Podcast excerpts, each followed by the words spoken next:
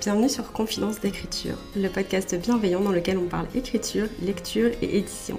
Je suis Morgane du compte Instagram Morgane Auteur, autrice et script doctor, et dans ce podcast, je te partage mes coulisses d'écriture et de publication, mes meilleures lectures, mais aussi mes conseils de professionnels de l'édition et plein d'autres choses encore. Retrouve-moi chaque semaine autour d'une tasse de thé pour discuter d'un nouveau sujet. Bonne écoute bienvenue sur ce nouvel épisode du podcast Confidence d'écriture. Je suis ravie de vous accueillir aujourd'hui, j'espère que vous allez bien et surtout j'espère que vous restez hydraté. Si vous n'avez pas encore bu ou si vous n'avez pas bu sur les dix dernières minutes, admettons, je vous conseille très fortement d'aller prendre un verre d'eau tout simplement et de boire un grand coup vous en avez besoin, votre corps en a besoin et honnêtement ça vous fera beaucoup de bien. Voilà, maintenant que ça c'est dit, on va rester sur une vibe assez bienveillante sur cet épisode. Aujourd'hui, je sais même pas en fait comment je vais intituler cet épisode pour le moment, je vous avoue. J'ai envie qu'on parle aujourd'hui de choses qu'on a besoin d'entendre en tant qu'artiste, en tant qu'autoriste. J'ai envie de faire un épisode déculpabilisant et bienveillant pour les autoristes, pour la simple et bonne raison que j'ai l'impression qu'il y a beaucoup d'injonctions fausses qui traînent dans nos têtes et qu'il faut absolument euh, limiter en fait avant qu'elles prennent trop d'ampleur. Du coup, aujourd'hui, ça va être un petit peu ça. Voilà, ça va être euh, une discussion un peu tranquille sur euh, des choses qu'il faut qu'on arrête de penser, des choses qu'il ne faut pas qu'on assimile au métier d'autoriste. Et euh, j'espère aussi, du coup, une, une, vague de réconfort et de déculpabilisation de vous dire, genre, c'est ok. C'est ok de penser ces choses, mais c'est aussi ok de savoir qu'elles ne sont pas vraies et de s'en séparer parce que bah on se sentira mieux en fait en tant que créatif créative une fois qu'on se sera séparer de ces fausses croyances. Vous allez voir que genre ces idées reçues un peu euh, dont on va parler aujourd'hui dans l'épisode, c'est des choses qui peuvent venir d'une impression qu'on a sur les réseaux sociaux par exemple. C'est des choses qui peuvent venir aussi de la croyance collective autour des métiers qui sont créatifs parce que bah, c'est des choses qui sont floues pour beaucoup de gens.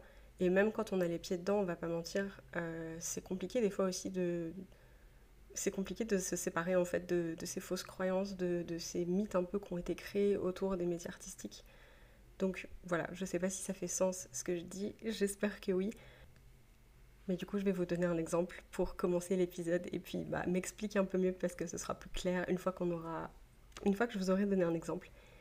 La première chose qui fait du bien à entendre et qu'on a besoin d'entendre plus souvent, c'est non, tout le monde ne sait pas ce qu'il fait sauf vous. Ça peut paraître bête dit comme ça, mais c'est vrai que sur les réseaux sociaux, particulièrement quand on évolue dans la communauté des autoristes, on peut avoir l'impression en story ou en post que les gens qu'on suit et les autoristes qui sont euh, dans le même milieu que nous savent ce qu'ils font et, où ils vont et, comment ça se déroule pour eux et tout a l'air de bien aller et nous on se dit mais chez moi c'est le chaos quoi, rien ne va, je fais plein d'erreurs, j'avance pas, là j'ai trop de travail euh, professionnel à côté, j'ai plus le temps d'écrire, comment font les autres et tout genre. Rassurez-vous genre, Personne ne sait toujours ce qu'il fait de A à Z, personne n'a sa vie bien réglée au millimètre près.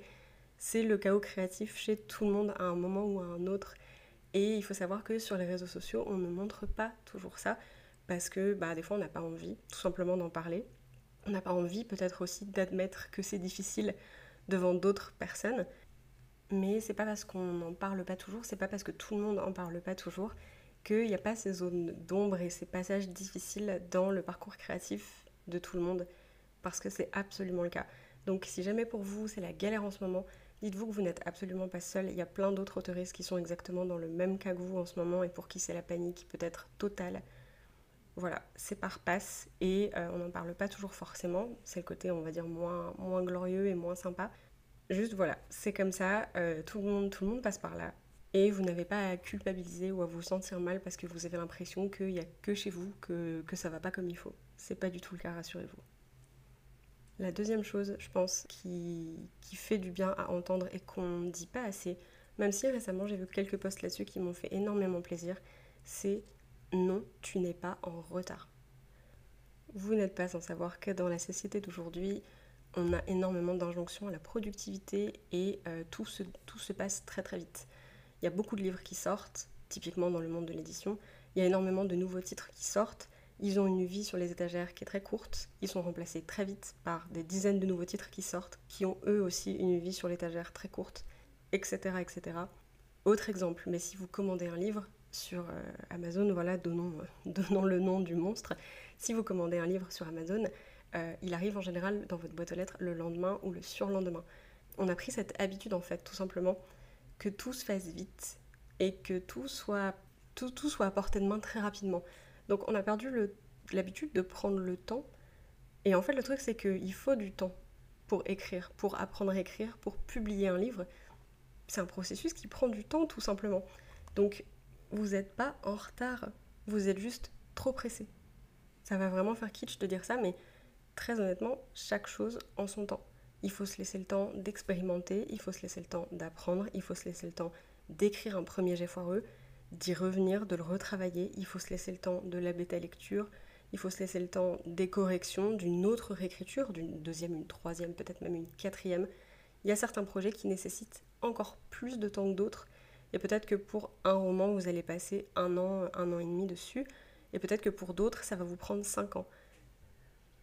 Des fois, ça m'arrive d'entendre ou de lire. En général, c'est plutôt lire. Ça m'arrive de lire sur des posts Instagram, genre Ah, moi j'ai déjà tel âge et j'ai pas encore publié, j'ai la pression de publier, tout ça. Genre, pourquoi? Pourquoi se foutre la pression encore plus par rapport à son âge? Surtout qu'en général, c'est des gens qui ont entre genre 18 et 23, 24 ans. Euh, à cet âge-là, ça me paraît parfaitement acceptable et complètement normal que vous n'ayez pas publié. Enfin, je veux dire, il n'y a pas d'âge pour écrire, il n'y a pas d'âge pour apprendre à écrire, il n'y a pas d'âge pour publier. Et du coup, c'est la prochaine chose que je pense qu'on ne dit pas assez souvent et qui est quand même super importante. Il n'y a pas d'âge pour apprendre à écrire. Le souci, je pense, c'est que sur les réseaux sociaux, la moyenne d'âge est quand même assez basse au niveau des utilisatrices et même des personnes qui mettent du contenu en ligne. Donc les créatrices qu'on suit ont tendance à être euh, bah, relativement jeunes. Sur Instagram, c'est le cas, sur TikTok, plus encore. Et j'ai l'impression que ça crée cette fausse idée qu'il y a une date de péremption à partir de laquelle c'est plus bon, on peut plus. Voilà, on peut pas se mettre, euh, on peut plus se mettre sur les réseaux sociaux, c'est trop tard. On peut plus se mettre à écrire, c'est trop tard. On a raté le, train et puis c'est tout. Alors qu'en fait, pas du tout. Genre, il y a plein de gens qui ont commencé à écrire euh, très tard et qui ont publié des livres, qui ont eu énormément de succès, qui ont beaucoup plu au, au lectorat. Je pense pas que ce soit un mal de de découvrir une passion après un certain âge, entre guillemets. Je mets des guillemets, euh, je viens de... J'ai vraiment cette habitude terrible, je fais des guillemets avec mes mains souvent, quand je dis entre guillemets, mais vous ne me voyez pas en fait, donc je suis obligée de le préciser, mais voilà, genre j'ai l'air ridicule si jamais ça vous intéresse. Bref, mais voilà, genre notre société, elle, tourne autour de cette idée d'âge et de... Euh, il y a un âge, tu peux plus faire ce genre de choses, et c'est ridicule en fait. La, la créativité, l'art est là pour toutes les personnes à n'importe quel moment de leur vie. Et laissez-moi quand même vous dire, alors je sais que vous allez vous dire genre Morgane, calme-toi, t'as 27 ans. J'ai 27 ans, je suis d'accord avec ça. Mais j'ai quand même envie de vous dire que la vie, elle s'arrête pas à, je sais pas moi, 40 ans, 45 ans, 50 ans, genre du tout. Je pense que si un, un de vos proches, un de vos parents, je ne sais pas moi, un oncle, une tante ou juste un ami qu'à la quarantaine. Je pense que si cette personne, elle vous disait j'ai grave envie d'apprendre à écrire et d'essayer d'écrire un livre, vous lui ririez pas au nez en lui disant oh mais non Michel, t'es trop vieux, c'est pas possible. Genre bien sûr que non. Alors pourquoi vous le faites avec vous? Pourquoi vous vous mettez la pression de publier là maintenant? Il faut que ça se fasse vite vite vite avant que la date de péremption elle arrive. Genre voilà. Vous êtes trop pressé et vous avez trop peur de plus avoir l'âge. Il n'y a pas d'âge pour créer, il n'y a pas d'âge pour l'art. Et du coup, voilà, comme il n'y a pas d'âge pour apprendre à écrire, il n'y a pas non plus d'âge pour publier, que ce soit en auto-édition ou en maison traditionnelle. Et un truc qu'on ne dit pas assez aussi, c'est que ne pas être publié, c'est pas un échec. J'ai conscience hein, que dans cet épisode, on enfonce un peu des portes ouvertes, mais juste au cas où, il faut quand même se rappeler qu'il y a plein de gens qui écrivent et qui n'ont pas envie d'être publiés. Et quand je vous dis qu'ils n'ont pas envie, c'est pas vraiment, pas des gens qui se disent ah non, je pense que le livre n'est pas à la hauteur pour être publié ou quoi que ce soit. Non, c'est vraiment des gens qui se disent j'ai pas envie, ça m'intéresse pas. J'ai juste envie d'écrire le livre. Après, je serai content, je verrai ce que j'en ferai peut-être, mais là pour le moment, genre non, ça ne me dit absolument rien. Il y a vraiment des gens qui écrivent sans vouloir publier. C'est ok aussi. Voilà, juste au cas où il y a un rappel, ça, ça existe aussi. Il y a plein de gens qui écrivent sans avoir envie d'être publiés, c'est normal. Et du coup, de la même manière, ne pas être publié, c'est pas un échec. Que ce soit euh, voilà, auto-édition, maison traditionnelle, même si pour le coup on va peut-être plus partir sur le, parcours traditionnel, parce que dans l'auto-édition, si vous voulez et que vous vous donnez les moyens de le faire, vous pouvez le faire. C'est vrai qu'en maison d'édition, il y a des choses qui dépendent plus exactement de vous. c'est un parcours différent, on va dire. Mais ne pas être publié, c'est ok en fait. Ça ne veut pas dire que vous n'avez pas de valeur en tant qu'artiste. Ça ne veut pas dire que votre manuscrit est nul à chier. Ça ne veut pas dire, je sais, enfin, ça ne veut pas dire que, que vous avez raté en fait. Ce n'est pas un, c'est pas un échec. Ça ne veut pas dire que vous n'avez rien appris. Écrire un livre, c'est énormément d'expérimentation aussi pour soi. C'est des choses que vous allez apprendre et que vous allez pouvoir mettre dans votre petit cri. Oula, dans votre petit kit créatif. Je ne sais pas pourquoi j'ai trouvé ça dur à dire. Mais du coup, voilà, c'est des choses, enfin, c'est de l'expérience que vous allez emmagasiner pour vous aussi. Et ça, c'est jamais perdu. Un truc qu'on ne dit pas assez, je pense, aux créatifs, créatives, mais moi, la première, c'est quelque chose que j'ai beaucoup de mal à faire. C'est d'apprendre, il faut qu'on apprenne à séparer notre valeur personnelle de, de nos manuscrits en fait. C'est-à-dire que si le manuscrit est refusé quelque part, c'est pas à vous qu'on dit non. On n'en a pas personnellement contre vous et contre qui vous êtes en tant qu'artiste. C'est juste qu'à ce moment-là, on pense que commercialement, votre livre n'est pas le projet qu'il faut. Un livre, c'est un produit, commercial, c'est de l'argent pour une maison. Ça, ça paraît bête ce que je dis et je sais que vous le savez, mais juste si jamais vous avez besoin de l'entendre, c'est très compétitif comme marché. Le fait que votre manuscrit ne soit pas sélectionné, c'est juste que à ce moment-là, parmi ce qui a été envoyé à la maison d'édition, ce n'est pas le projet qu'ils veulent pour faire de l'argent. Votre univers, il est peut-être très bien, votre synopsis, il est peut-être impeccable, les personnages sont peut-être très sympas. À ce moment-là, si c'est pas ce que la maison recherche pour sa prochaine publication pour faire de l'argent, vous, vous pouvez rien y faire en fait, tout simplement. Et ça veut pas dire que vous n'êtes pas bon, ça veut pas dire que le manuscrit est mauvais, et ça veut encore moins dire que on vous dévalorise en tant qu'artiste. Écrire, c'est un processus qui demande beaucoup d'investissement et pour certains, c'est pas forcément toujours le cas, mais je sais que moi, en tout cas, j'y verse beaucoup de moi. Je n'ai pas trop de filtre en fait euh, entre qui je suis et ce que j'écris et ce que je verse de moi dans mon manuscrit. Donc c'est vrai que euh, voilà, je, tiens mes personnages, euh, je, tiens mes personnages un peu comme à la prunelle de mes yeux entre guillemets. Et c'est vrai que des fois, il y, a, voilà, il y a cette séparation difficile à faire entre quelqu'un n'a pas aimé le manuscrit, par exemple, c'est pas sur moi que ça tombe, c'est pas, enfin, la personne ne me déteste pas. Même si moi, c'est l'impression que je vais en avoir sur le coup de me dire, aïe, ça fait mal. Mais en fait, c'est juste que voilà, c'est pas le, c'est pas le bon livre pour la bonne personne au bon moment et les goûts et les couleurs et tout ça et tout ça. Et c'est pas toujours évident de se le rappeler, donc si jamais vous avez besoin de l'entendre, un mauvais retour sur votre manuscrit n'est pas un mauvais retour sur votre personne. Vous n'êtes pas votre manuscrit. Et la dernière chose que j'ai envie de dire pour conclure cet épisode, c'est un truc pareil, c'est vraiment la thématique qu'on n'entend pas assez souvent euh, à mon goût, c'est il n'y a pas une seule façon d'être autoriste. À toutes les personnes qui sont en galère, qui ne se reconnaissent pas dans les conseils d'écriture, qui ont l'impression d'être complètement à contre-courant, de pas comprendre de quoi parlent les autres, de pas comprendre pourquoi ça marche pour les autres et pas pour eux, à toutes les personnes qui cherchent en fait tout simplement à devenir autoristes, qui cherchent la meilleure manière pour eux de devenir autoristes, j'ai envie de vous dire, il n'y a pas une seule façon d'écrire, il n'y a pas une seule façon de faire ce métier. C'est aussi la beauté de l'art, c'est qu'en fait, il y a autant de façons de faire que de personnes qui le font. Et c'est des fois ça peut être frustrant parce qu'on se dit si seulement il y avait un, une recette un peu facile à suivre pour, pour pouvoir m'aiguiller parce que j'en ai besoin. J'ai l'impression que c'est difficile de trouver de la structure, j'ai l'impression que c'est compliqué d'avancer, je me sens perdue, j'ai l'impression que personne comprend ce que je raconte. Je, je sais que c'est dur honnêtement parce que en fait être autoriste c'est c'est énormément de choses à découvrir en fait tout simplement sur soi, sur le processus créatif, sur nos histoires puisqu'on les découvre aussi au fur et à mesure qu'on les écrit et qu'on les étoffe.